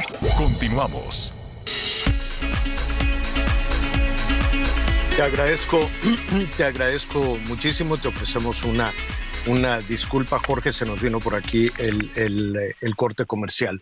Jorge, hay, hay algunas eh, versiones y se genera cierta confusión, eh, pero tú ya nos decías, es verdad que del dinero, aquel dinero que había en el fondo, que suena mucho para cualquier persona, es una cantidad enorme, 50 mil millones de pesos, es verdad que ese dinero del 2020, 2020 y 2021 eh, se le dio una mochada y se usó en pues no sé en qué, probablemente en el tren.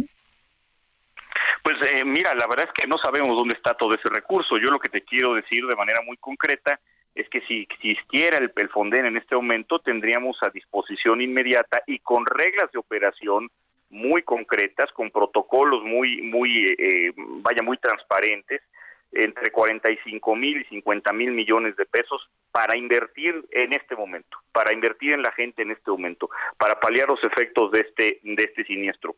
Eh, eh, por el contrario, tenemos, a decir del gobierno, eh, 17 mil, en realidad son 13 mil millones de pesos que se van a, a, utilizar pues a criterio del gobierno, de la Secretaría de Hacienda, que eh, no tienen reglas de operación, que no sabemos con qué pues, pues sí, con qué criterios se van a distribuir, en dónde, eh, eh, en qué se van a utilizar. Eh, la diferencia es que el Fonden lo tenía la Secretaría, la Subsecretaría de Protección Civil, que estaba en gobernación y que se envió a la Secretaría de Seguridad Ciudadana. pero sí, son 50 mil, un poquito menos de 50 mil millones de pesos los que, los que tendríamos en este momento disponibles se fue todo a la tesorería de la federación, es decir, a la cuenta concentradora del gobierno federal, y no hay claridad de, de a dónde se fueron, si a obras de infraestructura, como el tren Maya, Dos Bocas, no lo sé, a programas sociales no lo sabemos, no se ha dado cuentas de esto, pero, pero de que no está el recurso no está, y ahora nos tenemos que conformar con una cantidad mucho menor, sin reglas de operación y sin transparencia. Pues no se ve, no se ve bonito, Jorge, eh, y lo que sí cada vez eh, se complica más es que, em, que ya van tres días de, de, esta tragedia. Puede haber muchas discusiones eh, en la Ciudad de México, pero de, ese, de esas cosas la gente no entiende, ni tiene por qué entenderlo. La gente entiende no, nada no, más no es porque no sé si... Sí, no, no, no, no es su obligación. ¿Qué hacemos desde tu punto de vista, tú como político, como representante de la ciudadanía? ¿En dónde verías luz? ¿En dónde verías la solución a estas cosas que nos pasan? Porque además, déjame decirte, ahorita estamos viendo Acapulco, pero la, la semana pasada fue Sinaloa, y luego fue Baja California, y luego hubo unas tormentas en Tecpan de Galeana por acá, y sabes que también es un fenómeno natural la sequía. Aquí estamos hablando de, del viento y del exceso de agua, pero la situación que están viviendo los productores de Zacatecas, los productores de Durango, de Sinaloa mismo, de muchos estados, eso también es un desastre natural y, y no lo vemos. ¿Qué, qué, harías tú si estuviera en tus manos? tiene que haber un fondo federal, necesariamente tiene que haber un fondo federal. El esquema más adecuado sí es un fideicomiso como el que teníamos, con, con reglas claras, con mucha transparencia, con mucha claridad. Eh, me, atrevo a decir que no nos tenemos que limitar a un fideicomiso público, podría ser un fideicomiso privado para poder recibir eh, eh, donativos y eso que sirva de manera permanente, independientemente del presupuesto que le asigne el gobierno a este rubro año con año. Pero para efectos de la reconstrucción del Estado de Guerrero tiene que haber también un fondo federal específico, insisto, un fondo mixto, y se tendría que, eh, articular en este momento. Mira, perdimos una oportunidad muy grande.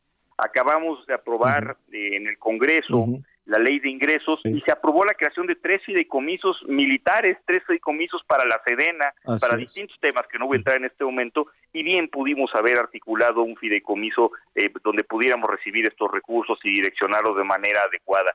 Se puede hacer una reconstrucción, cualquier crisis incluso es una oportunidad para crecer, pero hay que hacerlo de manera inteligente y sin un y, y sin, y sin un eh, cristal político y electoral como lo está viendo lamentablemente el gobierno desde mi punto de vista no Exactamente, y eso es muy, y eso es muy peligroso, ¿eh? porque una cosa es lo que se esté pensando en una oficina electoral y otra cosa es la manera en que, en que la gente interpreta esas, decisiones en la calle. Jorge, te mando un abrazo, te agradezco muchísimo esta, esta conversación, ya estaremos en contacto, vemos cómo evoluciona todo esto y si no tienes inconveniente hablamos la próxima semana. Gracias a ti, Javier, un abrazo y saludos a todos por allá, mucho éxito. Gracias, gracias. Em, mire, vamos a seguir, eh, vamos a seguir aquí eh, eh, revisando toda esta situación. Hay muchísimas personas que se, que, se han acercado pues eh, mire, quisiéramos abrazar a todos, quisiéramos apoyar a todos. Muchos, oiga, mande un mensaje que estoy bien, ¿cuándo podemos salir de aquí? ¿Quién nos va a sacar de aquí? Hay turistas pues que, que están con su maletita y me dicen, es que, ¿cómo nos vamos? Ya, ya abrieron los caminos, ya. Déjeme decir que ya por lo pronto las carreteras, en la entrada y salida de, de Acapulco ya no va a ser pretexto este, el aeropuerto, eso, sí va a ser otra cosa. Va a venir una discusión, Miguel, tremenda con las líneas aéreas. Al ratito que platiques con Ricardo Sheffield y con su experiencia, a ver qué te dice. La gente que compró paquetes, las líneas aéreas que le dicen, oiga, pues este, sáqueme o, cómo está la cosa. La gente que iba a venir estos días, ¿no? Entonces, este, perdón. ¿En cuanto qué, Miguel? No, aquí estamos este, precisamente ah, escuchando de frente. Es que es intermitente la Hablábamos, sí. sí, es que hablábamos precisamente de cómo se va a resolver. Este, ah, en este momento, lo más urgente es el bienestar y espero que la cifra de fatalidades no aumente. 30 muertos se hablaba de cuatro desaparecidos, de manera oficial no nos han querido decir, porque es muy difícil, porque no hay nadie que esté concentrando la información. Es increíble el caos y la falta de orden y, el mando que no, que no se ve por ningún lado. Ayer se hablaba de 30 muertos, pero déjeme decirle que a dos cuadras ahí de donde estábamos transmitiendo en la noche, un señor, creo que ya se, ya se lo había comentado, un señor mayor, se murió el día del, del, huracán, se pegó con algo, quién sabe, se cayó, salió a la calle, ¿por qué? Pues no sabemos, por miedo o por querer buscar un sitio seguro, se salió a la calle, un señor grande, y se murió, pum, en la banqueta. Seguramente se golpeó con algo, no sabemos qué pasó. Con este calor, la gente pasaba con el saqueo, con todo lo que se iban robando, y volteaban a ver al difunto y se seguían. Hasta que alguien agarró una manta, unos de esos plásticos de los políticos, y se lo echó encima. Y ya, ya tenía, se, quedaban las manos de fuera, ya se, se estaban así, este, se hacían como, como ¿cómo te diré? Se, se le estaban entumiendo. se contrae, ¿no? Poniendo, y ahí seguía el muerto tirado en la calle. Y pasaban las patrullas, pero qué, ¿cuál patrulla? que Nadie. Apenas ayer en la noche alguien fue a levantar al muertito, al difunto, en paz descanse. Dos días tirado. Y cuando pasó el huracán, ya aquí ya estamos a más de 30 grados. ¿eh? Y la gente pasaba como, ay, ya, ¿qué, ¿qué, decían uno? Ya hice, ya llevo 15 viajes. ¿Cómo que ya llevo 15 viajes? Ya mira, agarré, agarré unas laptops y todo el mundo va pasando con una rapiña con una, y, el muerto tirado ahí. ¿Qué, ¿Qué, cosa tan horrible. Nada más déjeme decirle algo muy bonito que sí me pasó. Me tú venía en la mañana muy, muy rápido este iba ya a hacer los reportajes estos, pues porque también estamos en la misma condición de damnificado, ¿eh? no se crea usted.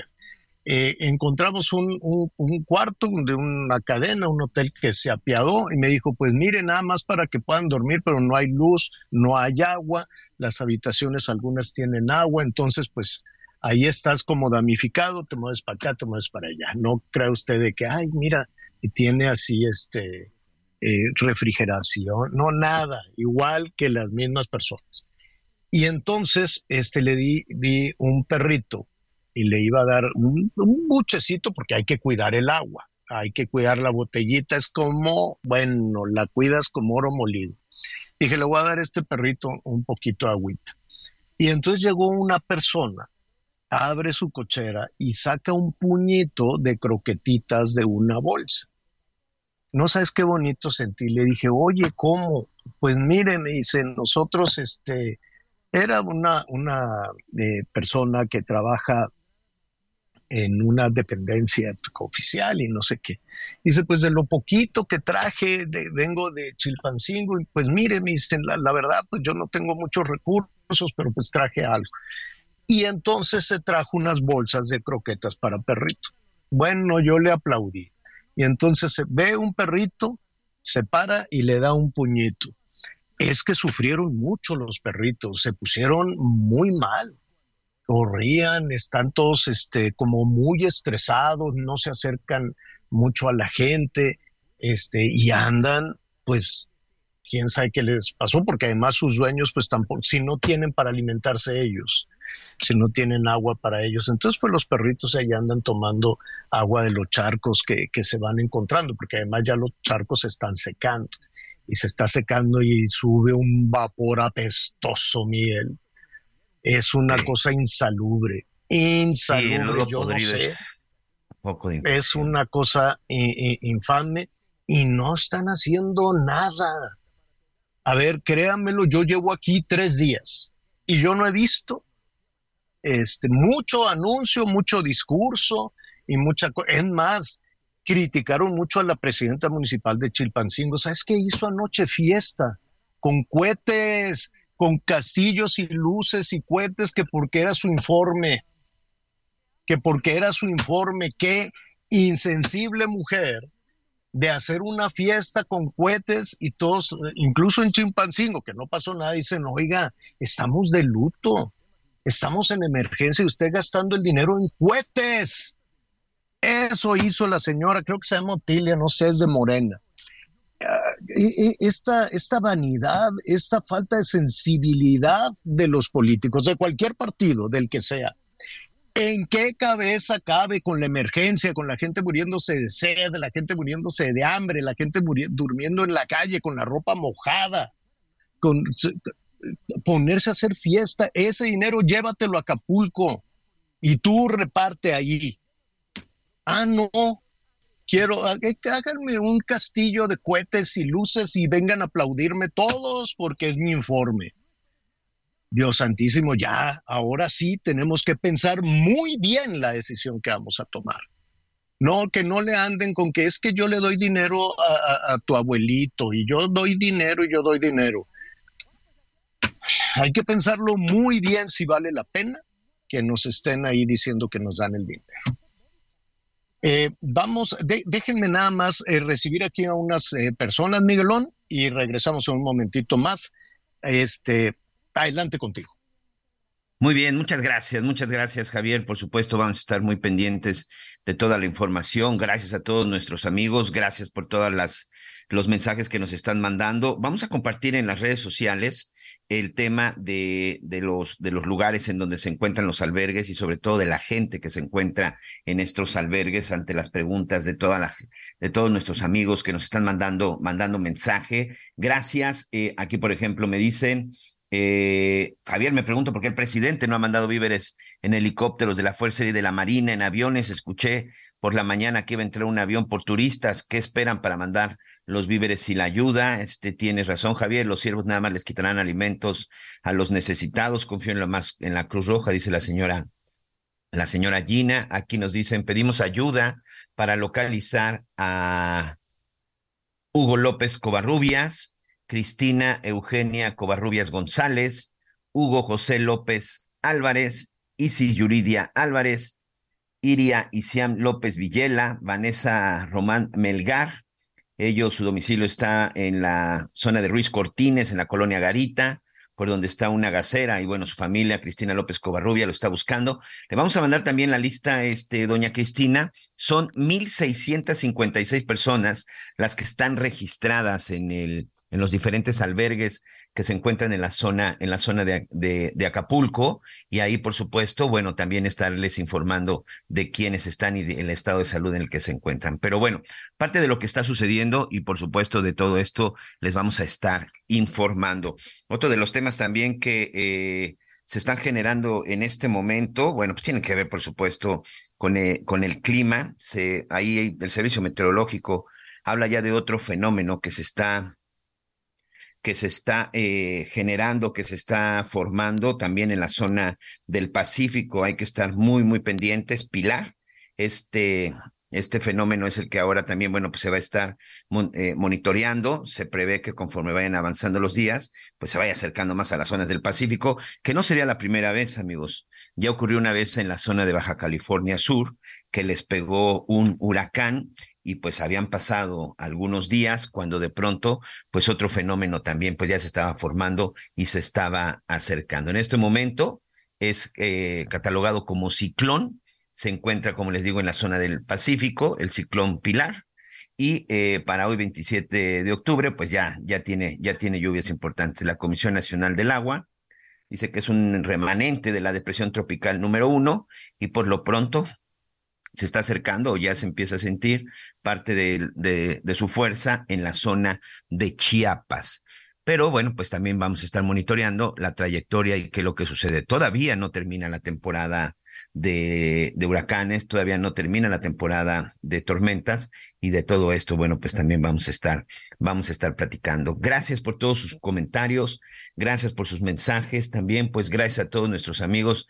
Dicen, el gobierno de los Estados Unidos ya mandó ayuda, de acuerdo con lo que ha declarado hace unos minutos el embajador de México, el embajador de Estados Unidos en México, más bien aquí este, me lo pusieron al revés, Ken Salazar. Sí, se dice que ya mandaron de lo que decía nuestro compañero Francisco Rodríguez, de que no, este, eh, de que no hay unidades, de que no hay transporte que se vea que esté ya limpiando, pero bueno, el hecho es de que hay mucha gente que está esperando que se lleven a cabo estos trabajos de limpieza y aparentemente, bueno, pues el gobierno de los Estados Unidos ha mandando esta maquinaria que estará sirviendo para, eh, para continuar con estos trabajos. Bueno, parte de lo que está sucediendo, el Papa Francisco, por cierto, eh, mandó también ya, mandó pues un comunicado en donde dice que que pues están levando oraciones y que mandan un pésame y sobre todo pues toda la solidaridad de la, de la Iglesia Católica y del, del Vaticano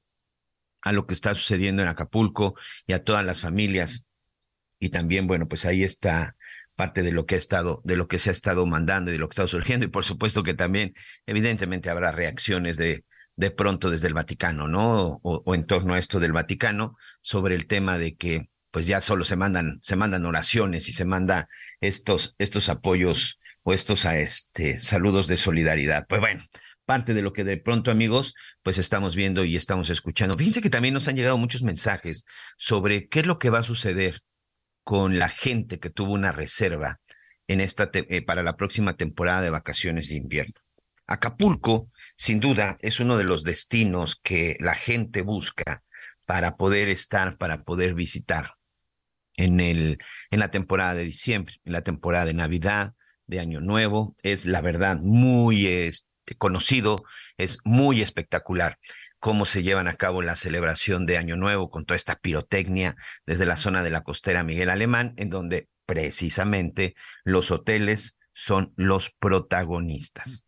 Por supuesto que esto no va a ocurrir, por muy entusiasmados que estemos y sin ser pesimistas, pues es muy complicado que de aquí a las fechas de diciembre, cuando estamos prácticamente a menos de dos meses, pues que esta celebración, estos festejos se puedan llevar a cabo como tradicionalmente sucedía. Ya escuchábamos qué es lo que va a suceder ahora con la infraestructura hotelera, con los trabajos. Por cierto, desde, desde Quintana Roo, el Consejo Hotelero del Caribe Mexicano también está haciendo ya un llamado y sobre todo están tratando de hacer ahí pues las conexiones pertinentes en donde pues ellos están pues ofreciendo puestos de trabajo para mucha gente que se dedica al turismo en Acapulco y que en este momento seguramente quedarán desempleados. Bueno, pues lo están invitando para que se incorporen al turismo, al, al trabajo hotelero en la zona de Quintana Roo y eso es parte también de lo que estaremos platicando. Bueno, déjeme, déjeme este, rápidamente saludar a Ricardo Sheffield. Él, como usted bien sabe, él fue ex titular de la, de la Profeco, un hombre que siempre estuvo ahí muy pendiente de todos los temas del consumidor y hoy es uno de los aspirantes a los comités de defensa de la 4T en Guanajuato. Lo invito a que vea hoy la encuesta que sacó Heraldo Media Group y Poligrama, en donde Ricardo, este, primero que nada, saludos de parte de Javier La Torre, complicada la comunicación con él desde la zona de Guanajuato, te manda saludos. Pero bueno, hoy sale la encuesta, ¿qué opinas? Pues muy contento por lo que se va viendo de, resultados. Ya veremos cuál es el resultado oficial de las tres encuestadoras que participaron en el estado de Guanajuato y nos lo van a dar a conocer ya pues en, poquito, el lunes, en la tarde. Una encuesta que te da confianza o sobre todo una encuesta en donde dices estamos listos pues para lo que sigue, porque este es el primer paso, Ricardo. Sí, es el primer paso para poder coordinar la defensa de la cuarta transformación en un Estado que ya por más de tres décadas ha venido dominando el PAN, pero donde hemos avanzado de manera considerable de parte de Morena, tanto en la preferencia de las guanajuatenses y los guanajuatenses, como también en la generación de estructura partidista que hace seis años era ninguna, o sea, prácticamente no, no había presencia ni estructura del partido y, y veníamos de un antecedente electoral de tres puntos porcentuales. Y ahorita como tú puedes ver en las encuestas también cuando se mide en relación al PAN estamos en igualdad de circunstancias técnicamente empatados. Y eh, cuando se miden los porcentajes pues ya, ya estamos eh, muy, muy cercanos a, poder lograr una transformación eh, en este estado. Ricardo, Guanajuato es un estado, eh, bueno, panista por mucho tiempo, pero también un estado que en, en, los últimos años ha estado en los primeros lugares, lamentablemente, en los temas de violencia. Cuando revisas las cifras, siempre Guanajuato es uno de los estados que presenta el mayor número de homicidios. Es un reto muy grande, Ricardo, y te lo pregunto porque de pronto... Eh, no puedes hablar hoy de propuestas, yo lo sé, pero es un reto muy grande, Guanajuato. Es un estado que te lo dejan calientito. No, caliente es poco primer lugar en homicidios dolosos, segundo lugar a nivel nacional en robo a transporte público de carga, este año primer lugar en robo de autos. Sí es una situación muy muy delicada, pero también me tocó hace más de una década, en el 2009, recibir el municipio de León con la seguridad a media tabla eh, a nivel nacional, eh, con problemas fuertes de persecuciones y balaceras en las calles. Eh, en ese tiempo era el secretario de Seguridad a nivel municipal, Álvar Cabeza de Vaca, quien ahora es el secretario de Seguridad a nivel estatal, y en aquel tiempo el subprocurador de Justicia es el que ahora es, y ya ha sido por casi 14 años, eh, Carlos Amarripa, el fiscal en Guanajuato. Estas dos figuras eran las que controlaban el ámbito de la seguridad en el municipio de León. Cuando yo llego como presidente municipal, el gobernador promueve al, a Carlos Amarripa a procurador, lo saca de la esfera propiamente de León y, yo despido a este señor Álvaro Cabeza de Vaca y ya para el año 2011 lo puedes constatar, convertimos a León en, en un año en el municipio más seguro de México y así se mantuvo también en el 2012 como el municipio más seguro en toda la República Mexicana, el número dos entonces era Mérida, que ahora Mérida es el uno y se ha mantenido ahí por más de una década. Ricardo, con esto ya para concluir, porque bueno, por la cobertura especial con Javier Latón en Acapulco nos gana el tiempo, pero entonces, ¿estás consciente de cómo recibirías Guanajuato en caso de ganar y estás seguro que quieres ser gobernador de Guanajuato? Estamos seguros que, que tenemos toda la experiencia y las condiciones para lograr esta ruta de cambio, de transformación también en nuestro estado de Guanajuato. Ricardo Sheffield, te mandamos un abrazo, saludo de Javier a la Torre y estaremos en contacto contigo. Muchas gracias. Fuerte abrazo, me saludas a Javier, por favor. De tu parte, ahí está Ricardo Sheffield. Y bueno, pues vamos a estar hablando al respecto. Lo invito a que continúe con la transmisión de Heraldo Radio, de Heraldo Televisión y por supuesto en sus diferentes plataformas. Soy Miguel Aquino, a nombre de Javier La Torre, Ana María Lomelí. Que tenga un excelente fin de semana.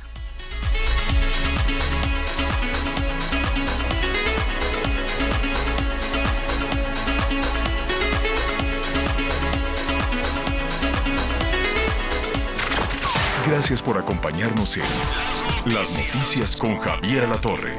Ahora sí ya estás muy bien informado.